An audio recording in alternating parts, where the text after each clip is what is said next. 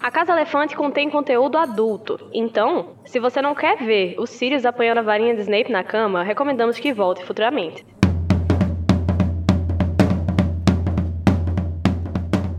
Olá, sejam bem-vindos à Casa Elefante. Puxa uma cadeira, pede um café e vem discutir a obra de J.K. Rowling capítulo a capítulo com a gente. Hoje, o 19 capítulo de Harry Potter e o Prisioneiro de Azkaban, O Servo de Lord Voldemort.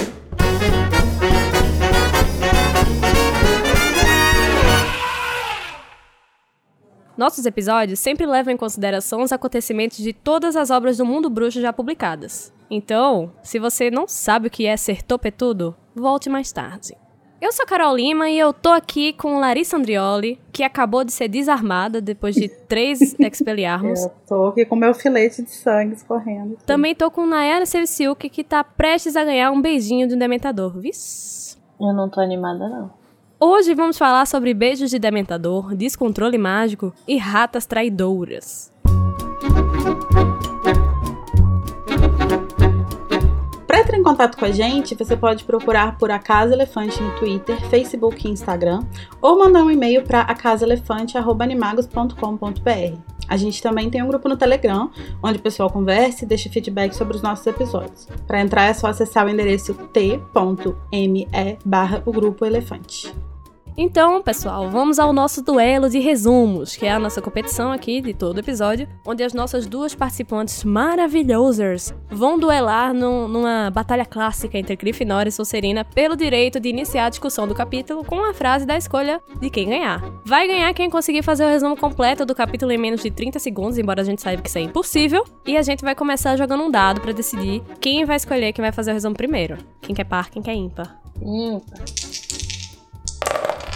Deu pá! Larissa ganhou! Você vai querer começar ou vai querer que Nayara comece, amiga? Você vai ser. Você vai ser. Como é educada e vai deixar ela começar? Agora, se eu não deixar, eu sou mal educada, né? É, aquelas não. Não. O pior é que com a Nayara nenhuma estratégia funciona, porque ela é uma pessoa muito serena. Então, se ela falar antes de mim, eu vou ficar muito nervosa depois. E sabendo que ela vem depois de mim, eu vou ficar muito nervosa antes. Então, não sei. O que, Você que quer você ficar prefere, nervosa Nayara? antes ou depois? Eu queria ficar de boa, mas acho que não é uma opção. Ah, Ah. tanto faz. Pode começar então. Vamos lá, Nayara Sevciuk. Você vai tentar fazer um resumo de 30 segundos do capítulo Servo de Lord Voldemort em 3, 2, 1. E o capítulo começa com o Snape chegando abalando com a capa da invisibilidade que o Harry burro deixou pra trás. Ele já chega puto, ele está enlouquecida. Ele tenta atacar o Lupin, o Sirius, todo mundo, xinga Hermione, mas aí o Harry e Hermione lançam Expelliarmus nele. Aí no final o Perebas é o Pedro Pettigrew, o Lupin e o Sirius transformam o Perebas em Pettigrew. É, A gente descobre que o Pettigrew foi o real E responsável. acabou! É isso aí. Acho que eu resumi ótimo, foi tudo que tem nesse capítulo. Nossa, eu ia dizer, foi tão pouco, mas realmente. Mas foi tudo.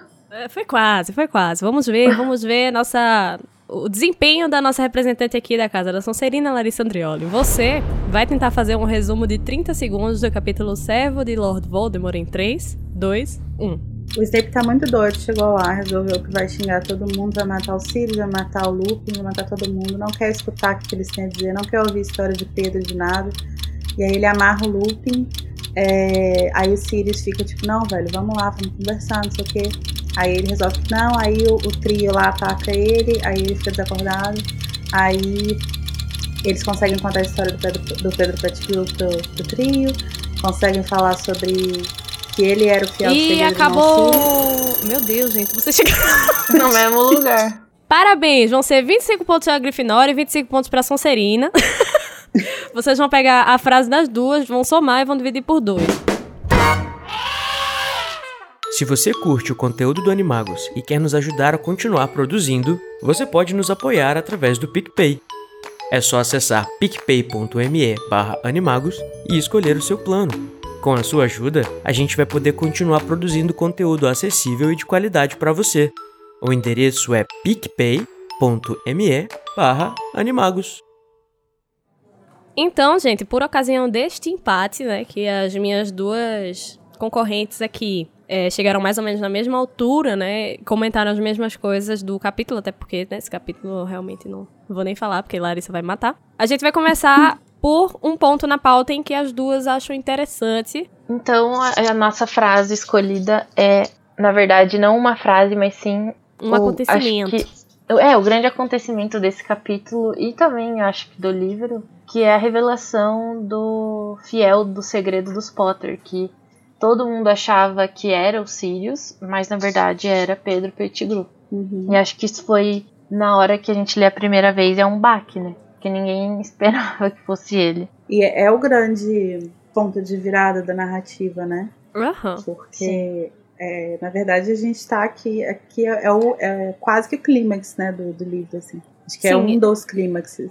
Talvez ele seja o clímax da linha do tempo original, que é Sim. Você descobrir que, na verdade, a pessoa que era o criminoso do livro todo, e não, não só do livro, né, quando a gente fica sabendo da história, o criminoso... Do mundo bruxo, né, que, assim. É, e, tipo, que gerou todo esse rolê, porque se não fosse por ele, é, os Potters não teriam sido encontrados. É, na verdade, não é ele. E é Sim. outra pessoa que, outro plot twist, tá morta. Que estava ali tipo, o tempo todo, só você não viu. E tava, exatamente. Eu diria até que é quando as coisas começam a acontecer nesse livro. E eu não sou a única nesta gravação a pensar nisso, porque, uhum. né, tá achando esse livro super aqui, né? arrastado e finalmente aqui algo começa a acontecer, mesmo que é, vocês vão ver. Vagarosamente. Do... É, vocês vão ver ao longo do episódio que a gente achou um capítulo pouco enrolado. Mas é, é, eu lembro, assim, da, da primeira vez que eu li e como eu fiquei passada, chocada. Meu Deus! com tudo isso que tava Sim. rolando, né? Porque a gente fica uhum. todo, todo o livro naquela expectativa do Sirius Black, o assassino, é, todo desgrenhado, todo mal cuidado, tentou matar Rony, tentou, sabe? E, e, não era isso, né? Era tudo um grande mal entendido. Quase todos os livros, né? Eles têm algum elemento, assim, tipo, de surpresa, assim, de virada. Uhum. É, mas eu acho que esse talvez seja o primeiro que é mais forte, assim, porque eles respeitam coisas muito emocionais, assim, tipo, muito íntimas pro Harry, né? Então, tipo assim, lógico que é chocante você descobrir que é o Quirrell que tá fazendo todo aquele rolê, mas é muito mais chocante você descobrir quem, quem foi responsável pelo Harry ser órfão, sabe? Uhum. Então é, é muito mais. É, um, é uma virada muito mais emocional, assim, muito mais impactante, eu acho. Como uma pessoa que relê esse livro, tipo, e, reli, e relia esse livro muito obsessivamente, a experiência de voltar depois da primeira vez, de, da, depois da primeira leitura, voltar e ir buscando esses indícios ao longo do livro é muito massa. É, acho que esse é, essa é uma das coisas que eu falo que. Não lembro qual, qual capítulo que a gente falou isso. Mas que esse livro é um livro que me dá um quentinho no coração, porque eu sinto como se eu tivesse, tipo, 13 anos de novo, sabe? Lendo ele, ele a tarde inteira, assim. Porque uhum. esses foram esses essas viradas, assim, esses mistérios que moveram, assim, minha adolescência. Eu ficava viajando nisso o tempo inteiro, assim. Criando teorias. Sim. No Orkut. Não, pré-Orkut. Eu sou uma pessoa que fala tupetudo, né?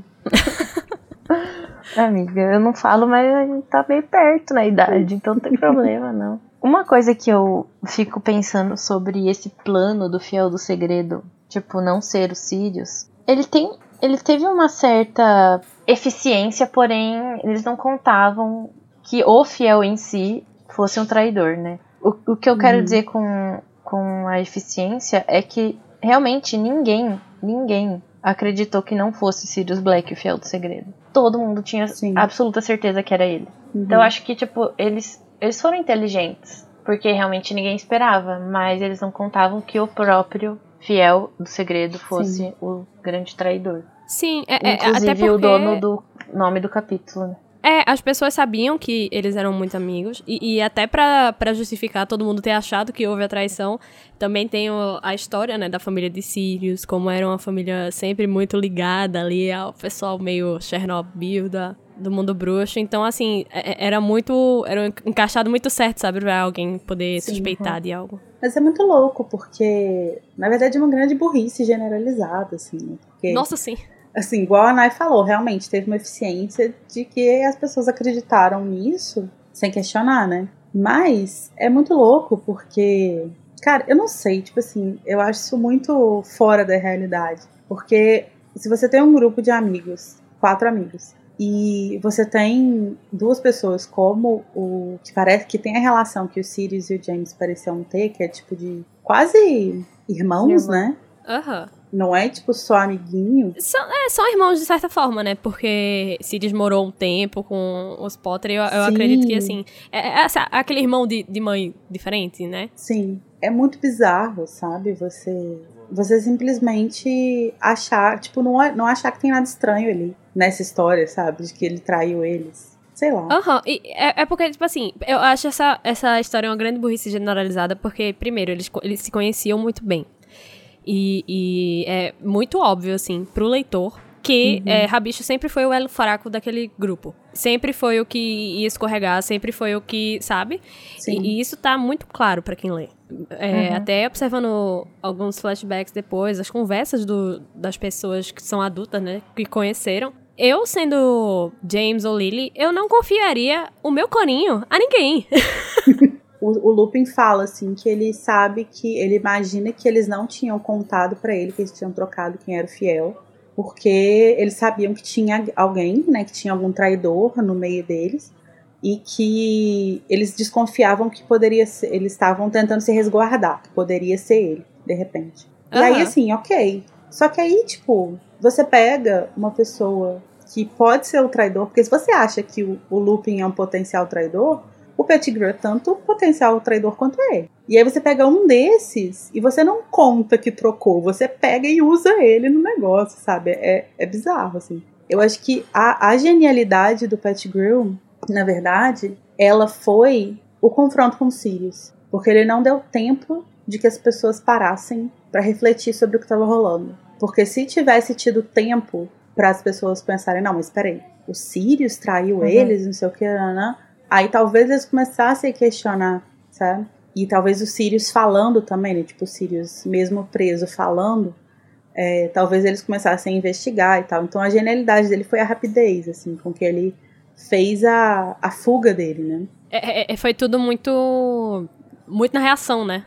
Pelo que dá a entender Uhum. que foi. Porque é, os Potter apareceram mortos num dia, no outro dia já teve esse confronto do, do, do Pettigrew com ele. E, e logo em seguida do confronto ele já foi preso, né? Uhum. Morrendo de rir lá. E, e, assim, é, não, fi- não melhora o caso dele, né? Mas uma coisa muito interessante sobre essa treta toda, né? Da descoberta do grande segredo do Fidelius e, e tudo mais. É que a gente descobre como foi que Sirius descobriu, né? é, que o ratinho não era bem lá um rato de verdade. E uma coisa que eu acho muito engraçada é porque essa foto do Profeta Diário era em 4K, né, gente?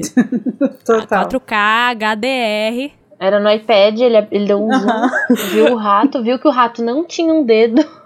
É, exatamente, porque não foi só ver o rato, foi ver o- a falta de um dedo indicador na pata de um rato, assim, que não deve ser, sei lá, um gabiru, pra ser enorme. Ou é um rato muito peculiar também, né? sim, sim, ou é um rato muito peculiar, mas assim, é, é, o, que, o que é de peculiar num rato, sabe? o, que, o que tornaria um Ah, rato sei peculiar? lá. Então, mas é. Só se, pra mim, só se fosse o próprio Remy do Ratatouille com um chapeuzinho de chefe. GT.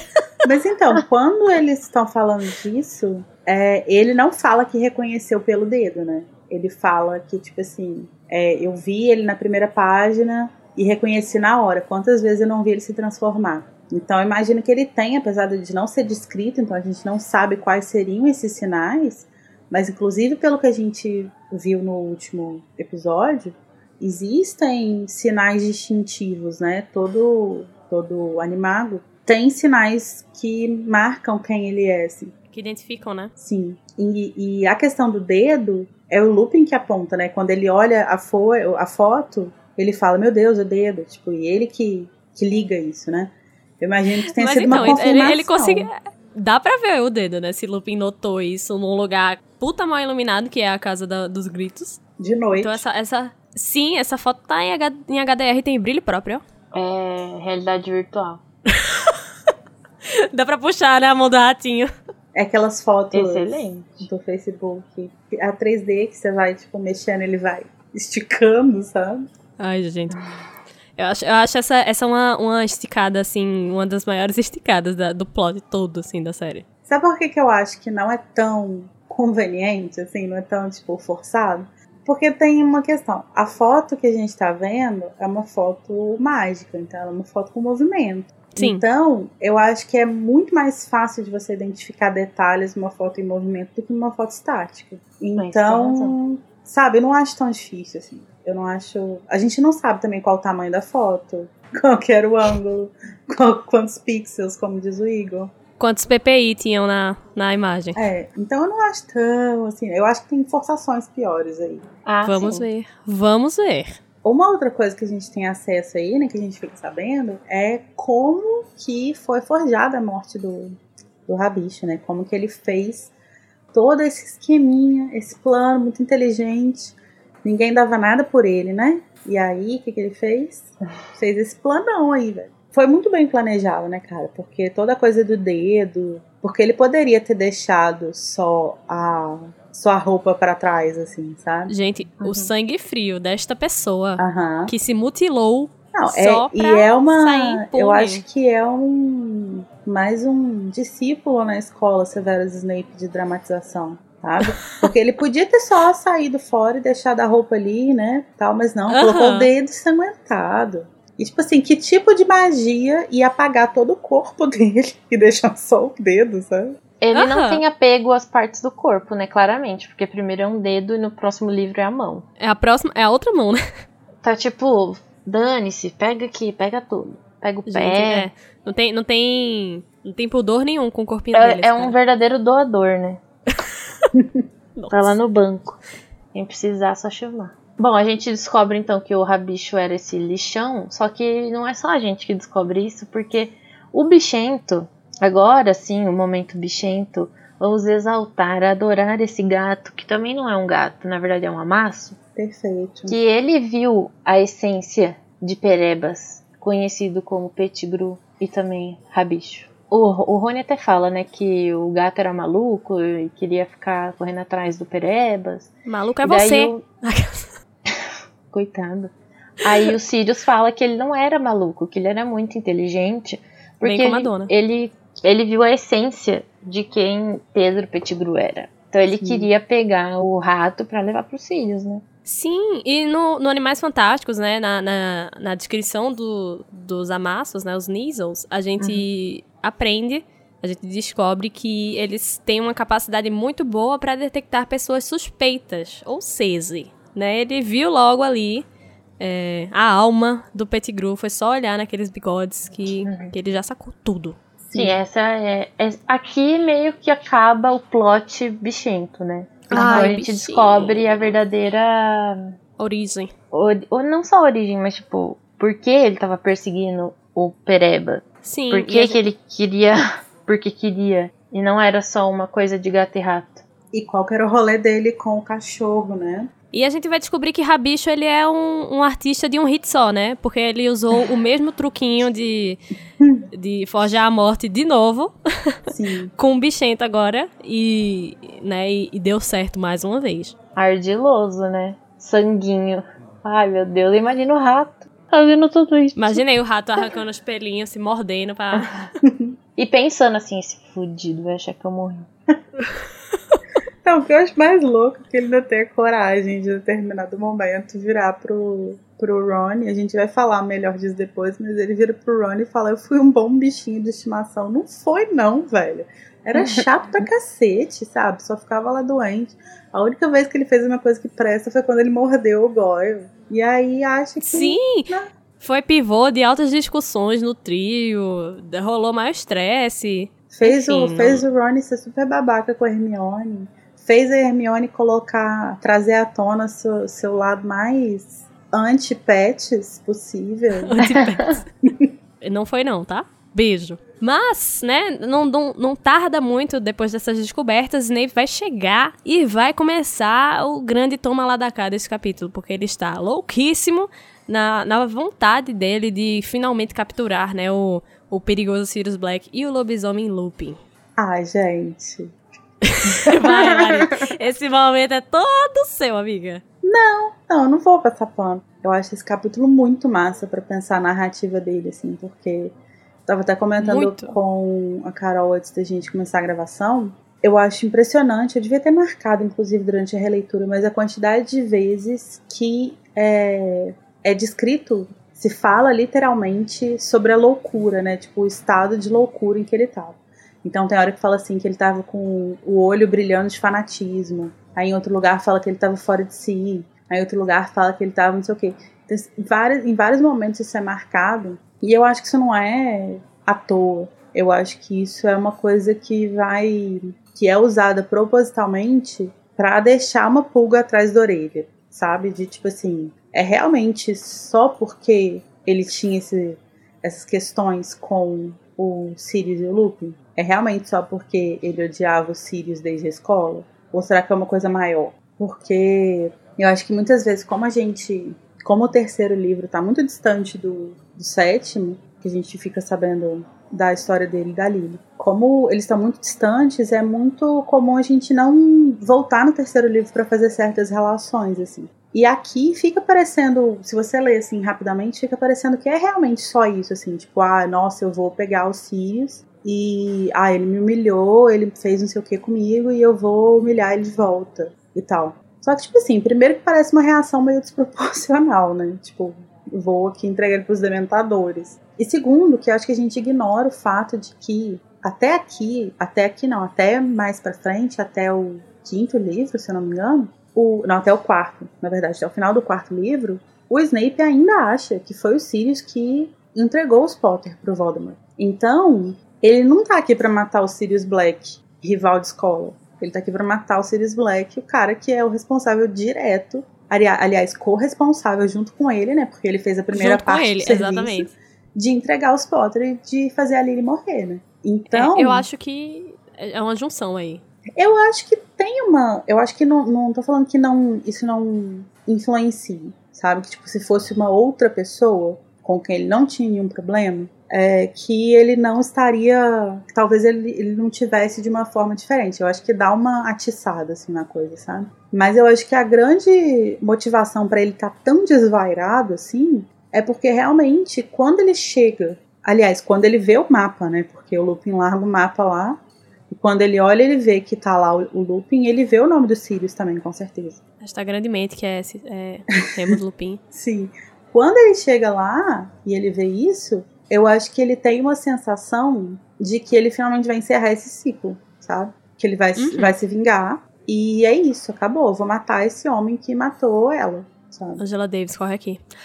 é, mas eu acho que é uma junção de muitas coisas, sabe? Porque eu acho que é esse essa humilhação que ele sofreu por todos esses anos na escola. Eu acho que você alimentar por tantos anos que a gente sabe que ele alimentou esse sentimento ruim por muitos e muitos anos. Até a, a, o presente momento. É, é uhum. é exatamente. Junto com esse ódio que ele tem de Sirius e eu acho uhum. que ele projeta muito o ódio que ele tem dele mesmo, de ter essa coparticipação na morte de, de Lily, e ele tá projetando ali no outro cara que também foi responsável por isso junto com ele, sabe? Sim. Carol, eu ia falar isso agora. Nossa, amiga, sai da minha linha, sim.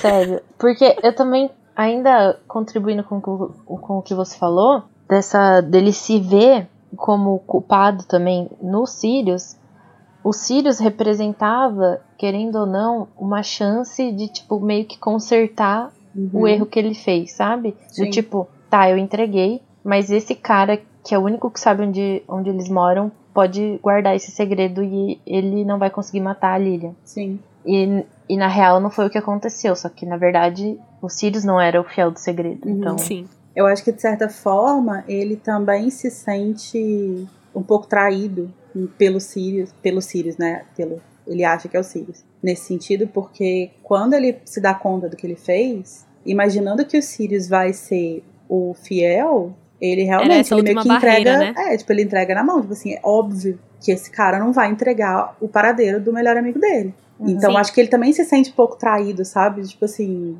ele, ele, ele reconhece a merda que ele fez, mas assim, se o Sirius tivesse segurado, não teria acabado desse jeito. E aí é, acho que cresce aí, né, o faltou, ódio, né?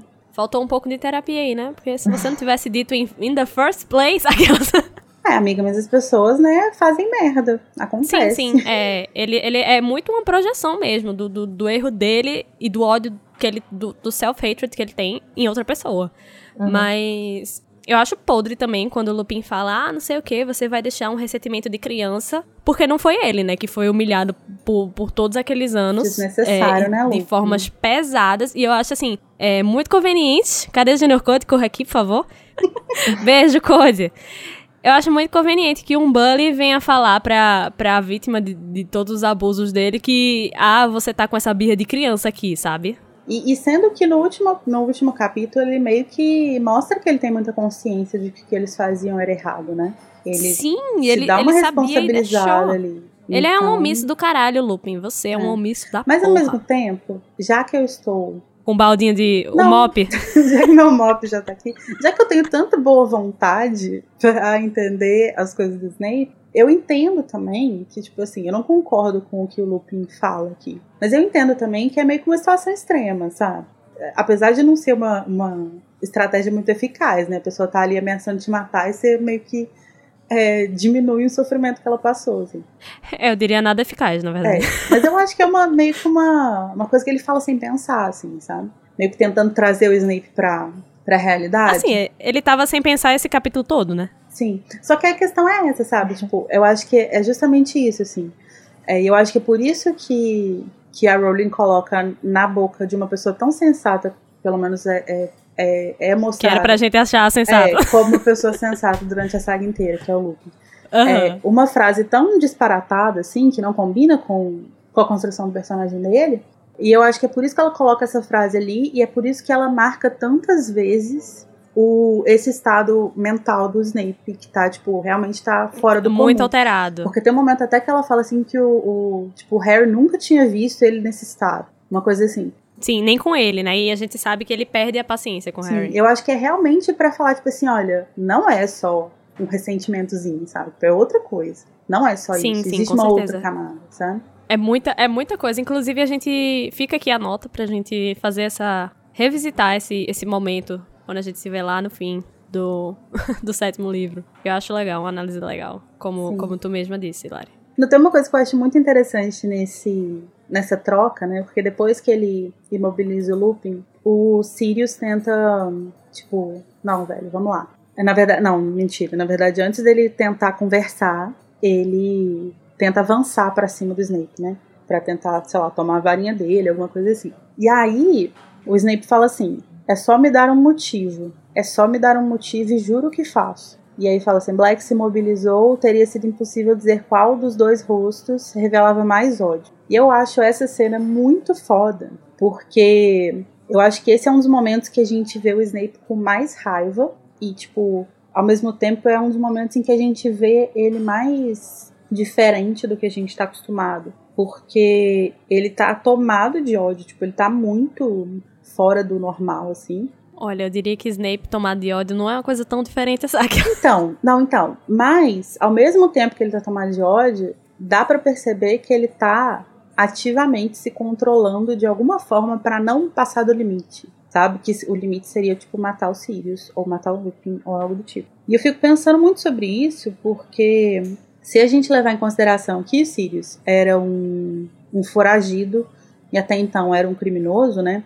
E se você considerar que naquela situação ali, com as crianças fora da escola, tipo, fora do perímetro da escola, é, tem o looping que seria um agravante, né, do, de ser um lobisomem e tal, não sei o quê, o Snape com certeza absoluta se livraria da cadeia se ele matasse o Sirius, sabe? Com tipo, certeza, e, e, a gente vê ele tra sendo tratado como herói, né? Tipo, no, no, na, Sim, no fim da primeira linha do tempo. Ele ganhar a Ordem de Merlin. Então ele com certeza ele não só ia se livrar, como ele seria premiado por isso. Porque a gente sabe, né, que a sociedade bruxa é nada punitivista. Não é? Uhum. E ainda assim, Imagina. ele escolhe, e ele parece até se forçar um pouco, porque ele tá. Ele parece muito descontrolado, mas ao mesmo tempo ele não perde o controle disso. Ele faz muito esforço, ele escolhe realmente não matar. E eu acho que isso acontece por dois motivos. Primeiro, porque mesmo que o Sirius morresse sendo criminoso, mesmo que nunca se fosse provado que ele era inocente, o Dumbledore nunca veria com bons olhos se o Snape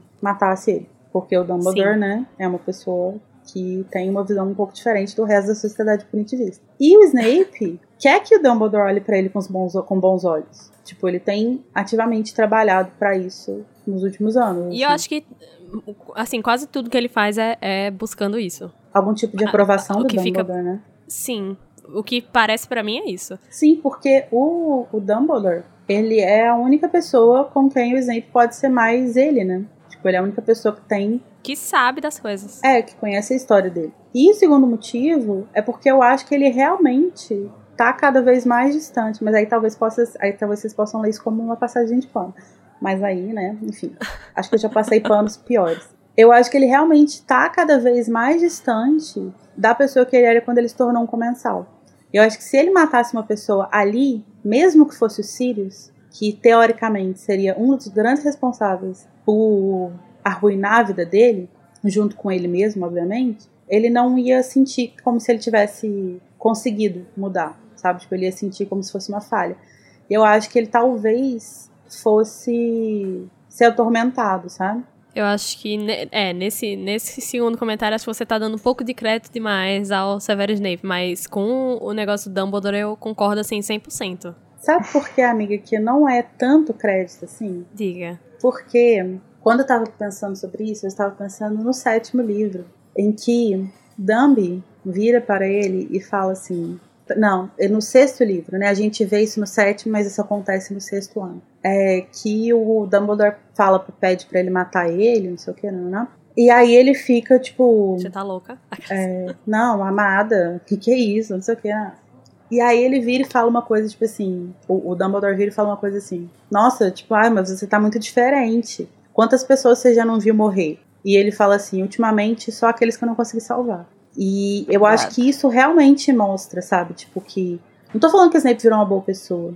Tô falando que ele consegue, nesse processo de, de associação com o Dumbledore, de tantos anos a serviço do Dumbledore, eu acho que ele consegue realmente, tipo, colocar algumas coisas no lugar na cabeça dele, sabe? Isso pode não fazer diferença no professor que ele vai ser dentro de sala, na forma como ele vai tratar os alunos, mas quando ele se vê na situação em que ele pode matar uma pessoa ou não matar, ele, tipo, ele sabe fazer a escolha certa, mesmo que a escolha dele seja ainda punitivista e ainda seja problemática, que seria pegar os Sirius e levar para os dementadores. Mas ele não sujaria as mãos dele. É, Eu vou, vou precisar pensar um pouco. E aí eu vou só falar só mais uma coisa. só mais uma coisa que é sobre os Sirius. É, que eu, eu gosto muito dessa imagem dos dois se, se olhando com muito ódio, assim, porque os dois são personagens que têm inúmeros motivos para odiar um ao outro, né? Assim como a gente falou no último episódio, eu acho que fica muito, muito claro que quando eles se confrontam, eles perdem qualquer maturidade, assim, tipo, qualquer. é, Eles é, voltam a ser adolescentes. Vol- é, exatamente. Sim, tipo, eles voltam a ser até 15 anos, assim, ser aquelas, aquelas crianças insuportáveis que era tudo errado. Mas eu acho que, ainda assim, esse confronto mostra que, por mais que eles voltem à adolescência, eles, eles já não são mais a mesma pessoa. E isso aparece, assim. Primeiro por causa disso que eu falei do Snape, porque eu acho que apesar de todos os motivos, de todos os atenuantes, e, enfim, todas as coisas que ele poderia usar em favor dele para não ser responsabilizado se ele matasse o Sirius, ele escolhe não matar. E o Sirius, porque por mais que ele odeie o Snape e ele queira, com certeza ele, ele faria alguma coisa com o Snape, atacaria ele de bom grado e tal, ele escolhe de boa. Ele fala, ele fala que ele vai de bom grado pro castelo desde que o Pedro vá junto, desde que eles levem o Perebas, né? Uhum. Então, eu acho que mostra como que os dois, mesmo quando eles chegam, tipo, nesse, nesse momento extremo, assim, que seria quando os dois se confrontam, por mais que eles retrocedam, eles ainda carregam, tipo, aqui a gente já consegue ver como que, apesar de tudo, eles se tornaram pessoas diferentes. Sim, o que é muito irônico, né? Porque mais, mais pra frente, durante os próximos livros, a gente vai ver Sirius meio que estagnado naquela, naquela idade mental que ele tinha antes dele ser preso. Dele sendo super irresponsável, dele sendo uma criança praticamente, sendo padrinho de outra criança e colocando umas ideias mal erradas, sabe? Na cabeça de Harry. Dá até raiva, inclusive. É tipo galera que se prende sei lá, fica mais velho, mas age como se fosse na adolescência, porque é o que aquele momento representou na vida, que era uma época boa, e daí a pessoa fica presa naquilo Uhum. pra sempre. Sim, é, e ele, e ele, assim, ele tem até um pouquinho de perdão nesse caso, porque ele realmente não pôde é, conviver em sociedade esse tempo e, e evoluir, mas é, é, não, não, não justifica, sabe? Outras coisas.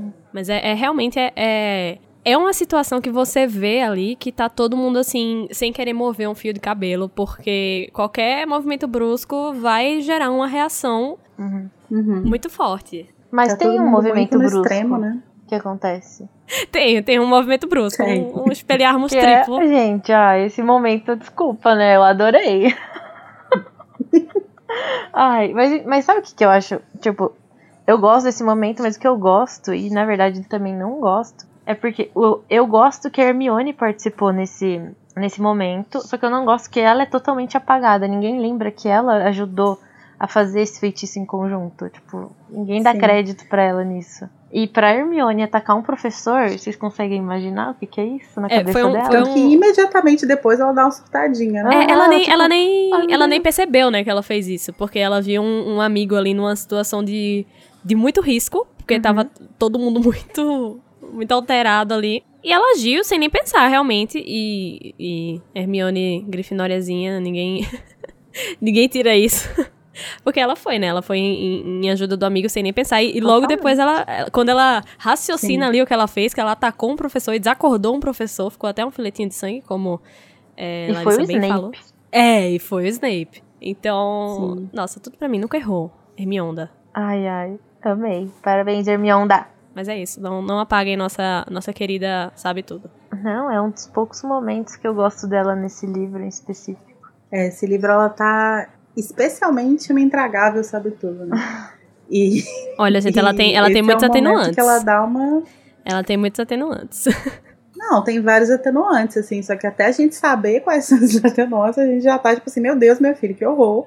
Não, não consigo ter empatia. Bom, depois desse, desse Expelliarmus que a gente descobre que atira pessoas mesmo, né? Que coisa. Foi muito eu sempre poderoso. fiquei com a impressão de que realmente aqui o Snape tinha sido nocauteado por causa da quantidade. É, da quantidade de Expelliarmus, né? Sim. Mas depois dessa, dessa pataquada toda, né, que rola, varinha voando, pessoas voando, é, Hermione Rato sem voando. saber. Rato voando. Hermione É. voando. Hermione sem saber como é que ela tá com o professor. Remo e Sirius vão, vão convencer, né, Harry, que eles têm uma notícia babadeira pra contar e vocês vão ficar passadas, chocadas. É o furo do ano. Vamos ao que interessa, que é a revelação da face do mal do traidor. Remo Judas. e Sirius apontam sua varinha, falam um feitiço que a gente não sabe qual que é.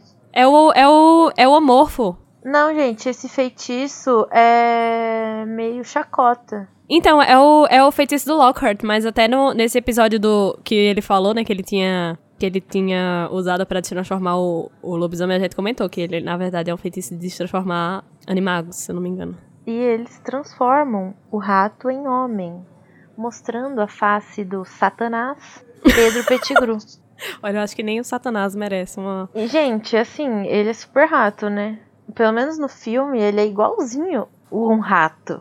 É, Real. ele, ele ainda mostra ter uns trejeitos, né, de, Uhum. de rato, tipo, da, da respiração é, muito rápida, de, de, de ficar Sim. olhando desconfiado Sim. para todo mundo ali. Sequelas, né, de ter ficado muito tempo. Sim, 12 anos, né? E fala até que ele tinha, tipo, um ar de rato perto do nariz, né? Sim, sim. É mais um caso de casting ofensivo, bem como o de, de Damaris Umbridge, né? Da Maris Amber. Isso me lembra que tem um livro que tá super popular, recentemente foi traduzido agora pro Brasil, que chama Minha Vida de Rata. e eu não consigo não rir com esse título. Que o isso, pior é que diz que é um livro muito, tipo, mó sério, assim e tal. Mas, porra, Minha Vida de Rata, velho. Eu Olha, jogando Fortnite. Será que Remo e Sirius têm o que é necessário pra esmagar esse rato? Não, né? Não, mas a gente vai ver nos capítulos futuros que eles não têm. Não que vão. É para esmagar essa rata. Não vão conseguir esmagar essa rata. O, o, o Judas, ele vai tentar virar de novo a, a acusação que ele tá sofrendo. Vai dizer que foi Sirius, sim, que ele fugiu porque ele tava com medo de, de, de morrer né? E, e vai tentar continuar com o, o, o papelzinho dele falindo, achando que vai ganhar outro Oscar, mas não vai não, querido. Mas é uma outra coisa que a gente vai ter, né, nesse, nesse momento, né? Uma outra revelação que a gente vai ter conhecimento agora. É bem interessante também, né? Sim. É como que o Sirius conseguiu fugir de Azkaban, né? Porque isso é uma coisa que a gente ainda não sabe. A gente já sabe um monte de coisa, mas isso a gente ainda não sabe. E ele vai contar coisas muito interessantes que fazem a gente pensar no quanto, no quão convenientes são algumas coisas nesse capítulo, né, Code? é... Mas então ele vai dizer que ele, como animago, né, ele se transforma no au bonitinho. É, ele conseguia, a, as emoções dele ficavam menos complexas para os dementadores. Então eles achavam só que ele estava enlouquecendo. E aí ele vai, olha só que loucura, ele vai virar um cachorrinho. Aí ele vai esperar a hora da refeição, porque o, os dementadores iFood, né, vem trazer o, Imagina o, o dementador, o dementador com a bandezinha de prata na mão, assim, a flutuando. É. E aí ele vai, foge e ele nada, velho. Eu não sei qual. Vocês sabem qual é a distância de, da ilha de Azkaban do, do, da Terra? Menina, eu não sei. Eu não sei nem onde fica, mais ou menos. É, pelo menos, eu não tenho ideia, né? É ao norte, né? É ao norte do, do norte, assim, do, da Escócia ali. Eu não lembro, assim, se a gente sabe, se a gente tem essa informação, mas se Azkaban foi baseado em Alcatraz, é possível que seja uma distância nadável, assim, né? Que não seja muito longe. Ainda mais como um cachorro, né? Porque ele deve ter um boost de estamina aí. E aí ele vai, não vai nem aproveitar a liberdade dele para tomar uma cervejinha, que eu imagino que é o que todos nós aqui faremos quando a gente tiver a nossa liberdade. Ai. Ele vai direto pra Hogwarts. Pra... Mas aí ele faz uma parada antes, né? Sim, ele, ele passa ele lá. Ele não comenta nesse capítulo ainda, mas ele passa. Ou isso, na verdade, é o mais louco. Que é As prioridades. ele atravessar todo o Reino Unido a pé. Tipo, o Harry mora pro lado de Londres, né? Que é lá embaixo. Sim, sim. É bem e perto. aí ele vai subir até a Escócia no pé. Caralho, almofadinhas. E ele, é. Né? É, tá é determinado. Um... Mas a gente aprende desde cedo que se a gente quiser e se a gente estiver disposto e a gente lutar pelo que a gente sonha, a gente alcança, né? É que na real o certo é mudar o mindset. Se você mudar Exatamente. o mindset, você consegue tudo. Para, para, Eu para, achei para, que para, para, para. me cortar. Ele consegue convencer a todos com a grande história da maratona que ele teve que correr, né? De, de Azkaban Iron pra... né? De Azkaban, atra atravessando o Reino Unido, depois voltando de novo lá pra cima. É, é, correu muito o menino Sirius Black, quando ele, ele virou o próprio, próprio Barry Allen, o, o, Flash. E ele brilhantemente sugere que matem o Pedro Pettigrew, não é mesmo? Porque quem vai sentir falta dessa fudida? Não, não, não querendo matar sozinho, ele fala: Lupin, vamos matar ele juntos. É, tipo, vamos dar as mãos e dar uma um, dois, mega vada. Quem errar o passo perde a vez. Vamos, vamos abrir a roda e soltar uma vada. Gente, isso tudo é muito. Ai, eu fico muito incomodada com algumas coisas, assim, porque.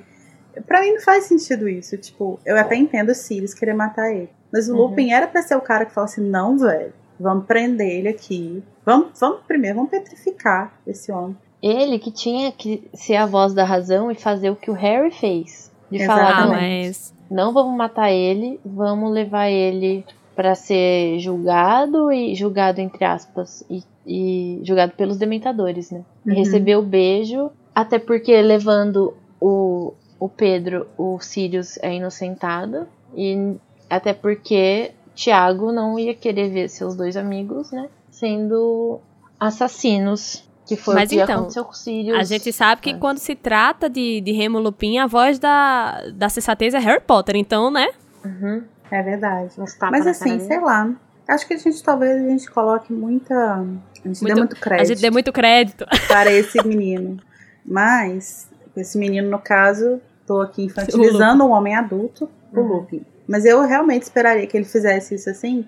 Até porque me parece ser o plano mais lógico. Que nisso. E acabar ali, com isso agora, né? Não, de que, tipo assim, naquele cenário ali, embora a, a, a resolução emocional seja vamos matar esse fudido que matou as pessoas que a gente amava, a resolução lógica é vamos entregar ele para o ministério e provar que Sirius é inocente ele pode ficar livre. Uhum. Né? Então eu sempre imaginei que ele fosse ser a pessoa que ia falar: não, vamos segurar os cavalinhos aqui e vamos com calma, né? Mas não. Mas a gente entende, né, que ele tá assim na um momento emocional, a luazinha tá quase chegando. Ele tá meio. O pior é que eu acho hum. que é, levar o corpo dele e, tipo, ah, um bruxo tipo Dumbledore falando o que, que aconteceu de verdade já contaria grandes coisas, porque só dele estar tá vivo já quer dizer que não houve esse homicídio aí que aquelas que o, os, que o Sirius foi preso, né? Sim. Mas as resoluções do mundo bruxo nunca são inteligentes, nunca, né? Nunca, menina, nunca.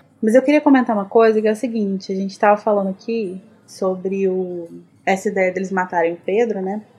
E aí, quando o Pedro começa a suplicar pela vida deles e tal, e ele, pela vida dele, ele começa a tentar convencer as pessoas de que, na verdade, ele não fez é, o que o Sirius está acusando e tal. O Sirius joga algumas informações interessantes. Ele diz que ouviu coisas em Azkaban e que ele ouvia os comensais que estavam presos em Azkaban falar enquanto eles dormiam e que ninguém estava muito feliz com ele, porque com o Pedro, né?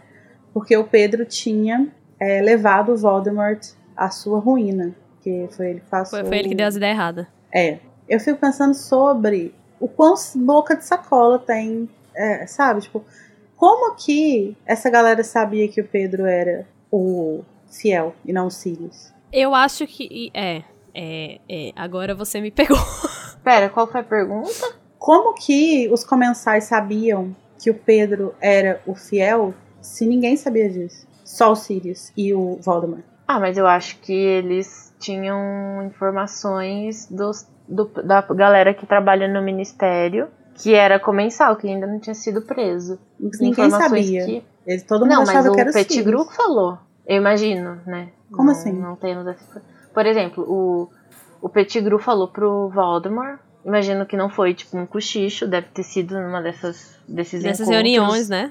É. Eu Não, acho mas- que ele, ele não tinha interesse em guardar essa informação, sabe? Ele podia fa- até falar pro, pra galera que é comensal que não tava preso ainda, tipo, ah, eu sou fiel do segredo e eu vou entregar eles pro Voldemort, e eu sou fodão, não sei o que lá. Não, e, e até faz sentido os comensais saberem e, o, e o, o pessoal da ordem não saber, porque, tipo, não é de interesse dos comensais que o, o pessoal da ordem descubra, né? Uhum. Não, então, mas não faz sentido. Não faz sentido outros comensais saberem, porque se outros comensais. Porque não existia só o informante do lado da ordem, existia um, um informante do lado dos comensais. E se isso estivesse correndo a boca miúda entre os comensais, de que o Pedro e saber. não né? o Sirius era o fiel e ele iria entregar os Voldemort, entregar os Voldemort, Hum, entregar os Potter, o Snape teria levado essa informação pro Dumbledore. Gente.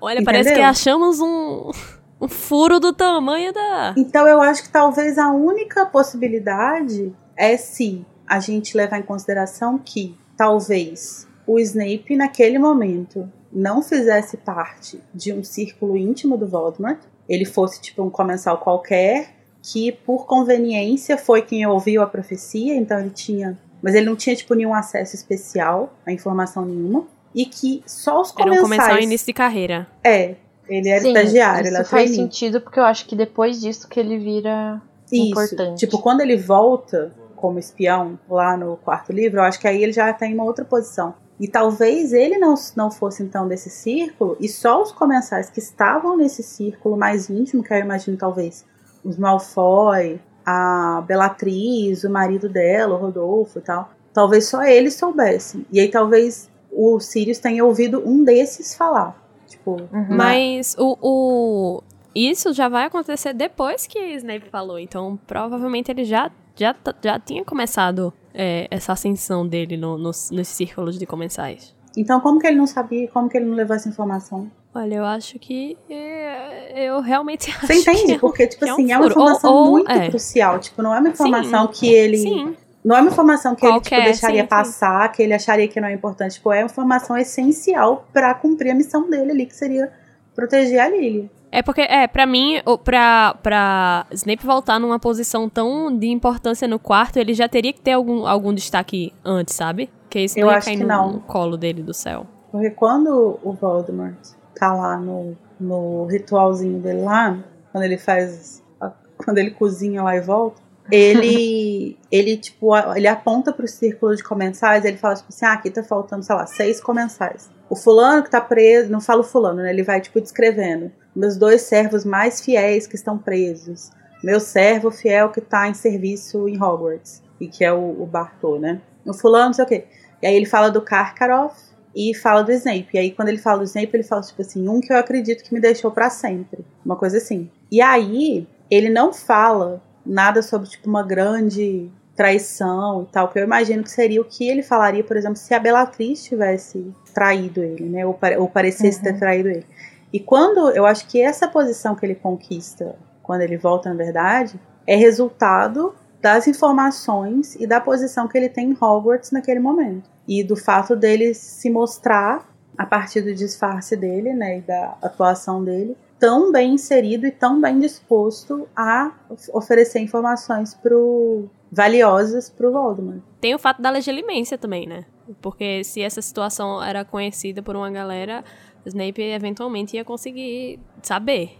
É, eu acho que o fato do Snape ser é, um espião, e aí eu acho legal pensar, porque existe esse paralelo, né? Tipo, o, o Sirius fala que o Pedro já entregava informações da ordem pro Voldemort até é, desde mais ou menos um ano antes deles morrerem, e isso faz, é, isso bate quase que exatamente com o período que o Snape começou a ser é, espião também. Então, eu acho que não, tipo, não faz menor sentido essa informação chegar a ele de alguma forma, mesmo como uma suspeita, e ele não compartilhar essa informação com ninguém. E se ele compartilhar, tipo assim, olha, tem um boato eu não acredito, assim, mas eu acho que existe um boato de que o Pedro Pettigrew vai entregar é, alguém. Ninguém ia deixar. O Dumbledore, não, o Dumbledore não, o Sirius não ia deixar eles confiarem o segredo a ele. Tipo, para garantir mesmo, sabe? É, e, então, ouvintes, falem pra gente o que, é que vocês pensam, tá? No, no Telegram ou no Twitter sobre qual é a, a, conclusão que vocês chegaram depois desse retetel todo. Porque eu estou inclinada a acreditar que é um furo do tamanho da cratera da Lua. É, o pessoal aqui consegue encontrar é, justificativas e tal, mas eu tô, tô reticente. Uma coisa que eu acho interessante de notar é, é, uma análise completamente aleatória que eu tive lendo o capítulo é que o, o Pettigrew ele chega, né, a, a se humilhar realmente e, e, isso é colocado no texto. O narrador, né, usa a palavra se humilhou lá. E ele fica suplicando pela vida, cada pessoa na sala. E, e eu acho muito interessante como, de repente, o, o toque àquela pessoa é uma coisa asquerosa, sabe? Todo mundo se, se afasta uhum. dele como se ele fosse, assim, radioativo. E, e eu acho muito interessante, né, essa análise de como a imagem que a gente tem de uma pessoa, como a gente pensa de uma pessoa, pode afetar tanto a, é, até a vontade ou não de querer ter contato com ela, né? Eu acho muito interessante. Porque não é como se, se quando ele fosse encostar em alguém, a pessoa fosse ficar suja de merda, sei lá. e, e é, mas isso acontece muito, né? Sim. Tipo, tem, tem algumas poucas pessoas que eu tenho nojo, assim.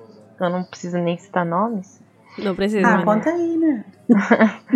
não, tipo, às vezes é até inexplicado, assim. Eu só sinto muito nojo da pessoa e de, é o só de ver eu já, sabe, dar uns streamlick assim. Uhum. Eu imagino muito isso, tipo, se a pessoa, ai, não encosta em mim. Eu já sou meio assim, né? Sim, e, e eu, eu já senti isso, mas eu, eu só parei para pensar nisso agora, sabe? Porque uhum. é uma coisa pura e unicamente psicológica. Agora, o mais engraçado é que o Ronnie, o Ronnie é muito volúvel, né?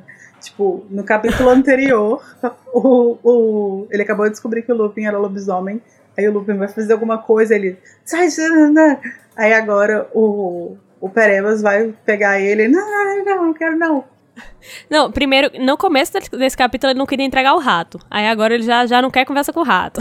Perdidinho, coitado. E ele fica dizendo, né? Você é um, você é um lobisomem, não sei o quê. Mas assim. Que era no capítulo passado. Eu imagino que dessa galera aí, que tá aí, enfim, é lógico que a gente entende a confusão que tá na cabeça de todo mundo, mas imagina a confusão na cabeça do Ronnie, né, cara? Porque.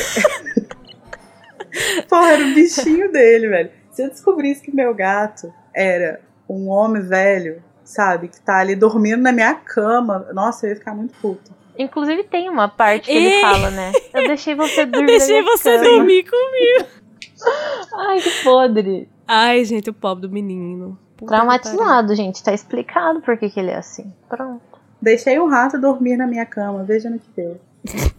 É, mas é isso, gente. Agora que a gente já passou explosão de sentimentos que é esse capítulo, pela, pelos momentos de, de hesitação, de, de morrer de medo se alguém vai soltar uma vada na cara de alguém, e por Hermione atacando um professor de livre e espontânea vontade, vamos agora ao nosso momento Avada Kedavra. Que é um momento que a gente achou podre do capítulo, um momento ruim, um momento que deixou a gente com raiva, um momento que a gente não achou bom. Vamos começar por Larissa Andreoli. Olha, meu Avada vai. É um Avada coletivo. É um Avada geral para burrice absoluta de todo mundo envolvido nesse, nesse capítulo. Tipo, todo mundo faz alguma coisa que você fica assim, não, não, velho, não, não é assim que se resolve as coisas, sabe? Tipo, vamos tomar um café? Vamos assim, vamos até ali, ó, o castelo ali do lado, vamos até o castelo. Vamos usar Eu um amo. feitiço. Porra, vocês são bruxos. Vocês são Eu bruxos, amo petrifica o- essa merda. Amiga, eu, achei, eu amei o conceito de coffee over trair meus amigos e, e resultou na morte deles. Ai, gente. Puxa uma cadeira, pede um café, vamos conversar. A gente tá cansado de saber que sair matando as pessoas, batendo nas pessoas, não vai resolver nada, sabe? Não mesmo, é, mas eu acho que é pedir um pouco demais da sociedade bruxa, né? Porque não consegue nem somar dois mais dois. Só da bruxa, né? A trouxa atual tá ok, ok. É, eles ainda têm a, da desculpa, né, de estarem em 1993 aqui. 94 já, né? E você, Nayara, qual é o seu avada? O meu Avada vai para esse capítulo, mas calma, calma, jovem. Não o conteúdo em si, mas a forma como ele é apresentado, que foi uma grande enrolação. E vários momentos de. Ora, pois, como será que isso Ora, aconteceu? pois." Conta pra gente, Fulano. Ai, Nossa, mas como será que aconteceu isso? Calma que eu vou te contar como isso aconteceu. E isso me irrita bastante, sabe? E deu uma avada no conteúdo, deixando apenas com avada no conteúdo. Não, o conteúdo foi, foi ok. A, a, a forma como Mas ele foi sim, sim, eu apresentado que, que cagou. Uhum. E, e vamos lembrar que a gente tá uns dois capítulos e meio dentro dessa casa dos gritos miserável. Tá parecendo, Uhum. sei lá, algumas partidas de RPG que não se consegue sair de uma sala. Quem pegou, pegou. Quem não pegou, não pega mais. O meu Avada vai pro. pro eu, eu concordo com as críticas, tá? De, to, de, de vocês ao- aos capítulos, mas para não chover no molhado, e acabando chovendo no molhado, eu vou dar o meu Avada pra a rata do Pettigrew, que é podre. Vai esmagar Tá, essa eu- rata? Eu vou esmagar essa rata com o meu pé. Eu acho ele podre. E, e quando ele começa o teatrinho do ai, eu fui um bom bichinho, por favor, me salva. Mi, mi, mi, mi, mi, mi." Eu acho que se eu tivesse aí, eu tinha dado a vada na cara dele nesta hora. Pisa, tacava a vassoura nele. Porque se fazer de sonso. Ai, gente, não, não consigo, não puedo, não puedo. Mas, né, já passamos por esse momento difícil, essa aprovação. Vamos agora ao nosso momento Expecto Patronum.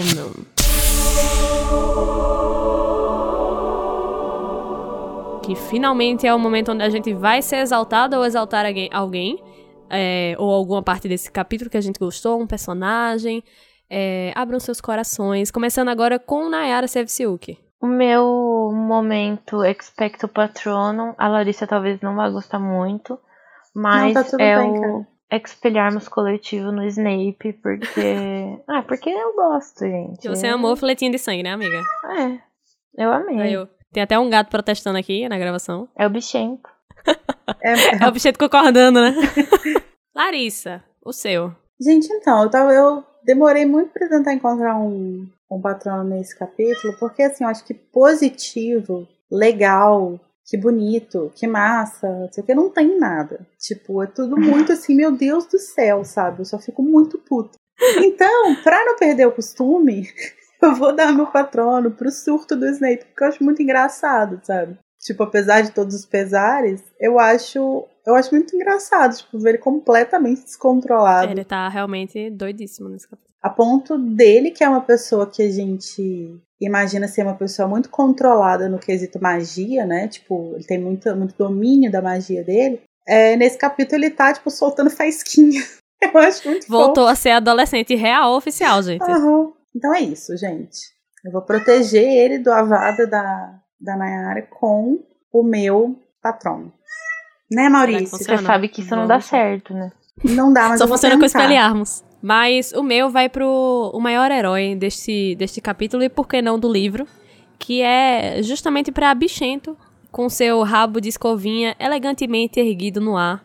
Tudo para mim esse gato, gente. Saiu dono do pedaço, né? Dono da minha vida também, esse, esse gato e a dona dele também.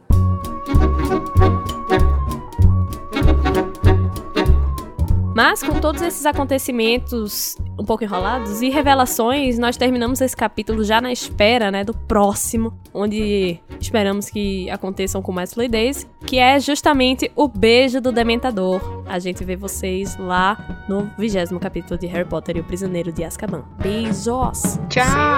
É nóis.